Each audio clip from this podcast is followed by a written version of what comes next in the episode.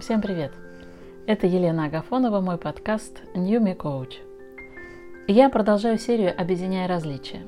В этом выпуске мы поговорим о межличностных навыках, которые позволят нам возводить мосты взаимопонимания с людьми, придерживающимися прямо противоположных взглядов и ценностей. Межличностные навыки помогают, с одной стороны, избежать эскалации конфликтов, а с другой – построить более тесные связи с теми, кто совсем не похож на нас. На первый взгляд, стратегии межличностного общения могут показаться простыми, но их бывает сложно применить в нужный момент из-за подъема эмоций. Все дело в практике. Чем чаще применяете, тем лучше получается. Стратегия восьмая. Пройдите милю в чужих башмаках. Представить себе мир глазами других людей порой может быть очень сложно – но именно эта способность побыть в чужой шкуре или пройти милю в чужих башмаках, как говорится во многих других языках мира, позволяет улучшить наше отношение к тем, кого мы привыкли считать чужими. Сила социального статуса здесь может играть важную роль.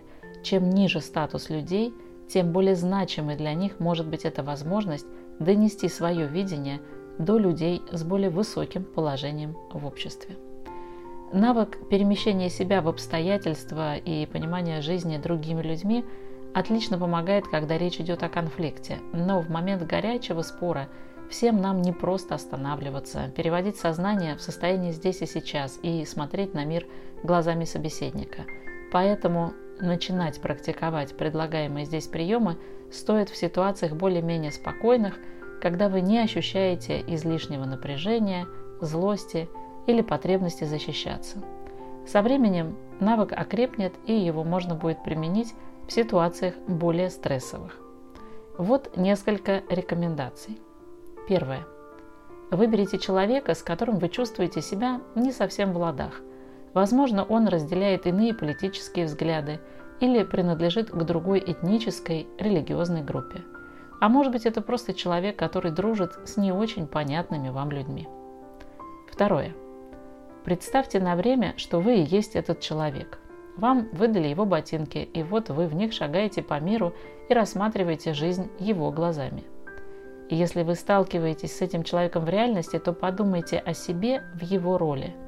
Как бы вы ощущали ситуацию, вызывающую конфликт? И если сейчас вы далеки друг от друга, то вспомните те моменты, в которых ощущалось напряжение, или представьте, каким оно могло бы быть, и ответьте на вопрос – как выглядит мир его глазами. Третье. Насколько это возможно, постарайтесь ясно ощутить, каково это быть таким человеком, какие чувства он испытывает, как они отзываются в нем, как эти эмоции отличаются от ваших собственных, как его жизненный опыт способствует всем его переживаниям.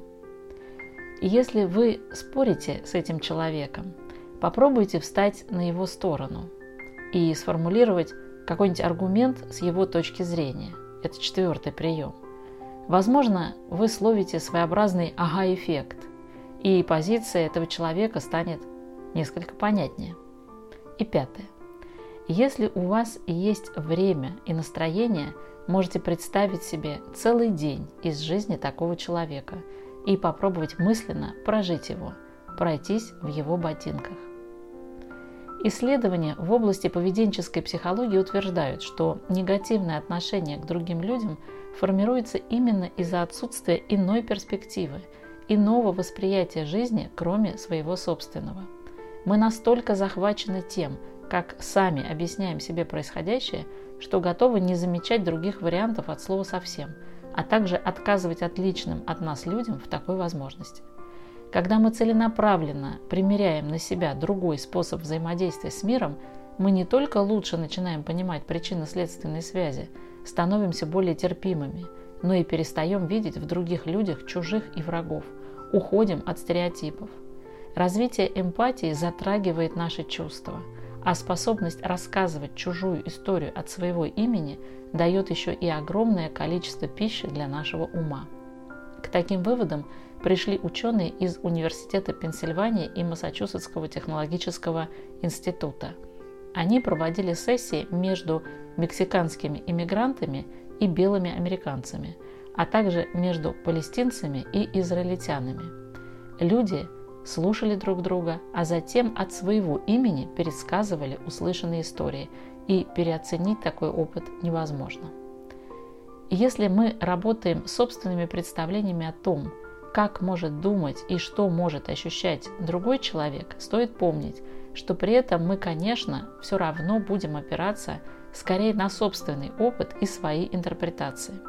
Поэтому, если есть возможность, лучше всего попробовать провести подобное интервью с человеком из другого, отличного от вашего привычного сообщества круга.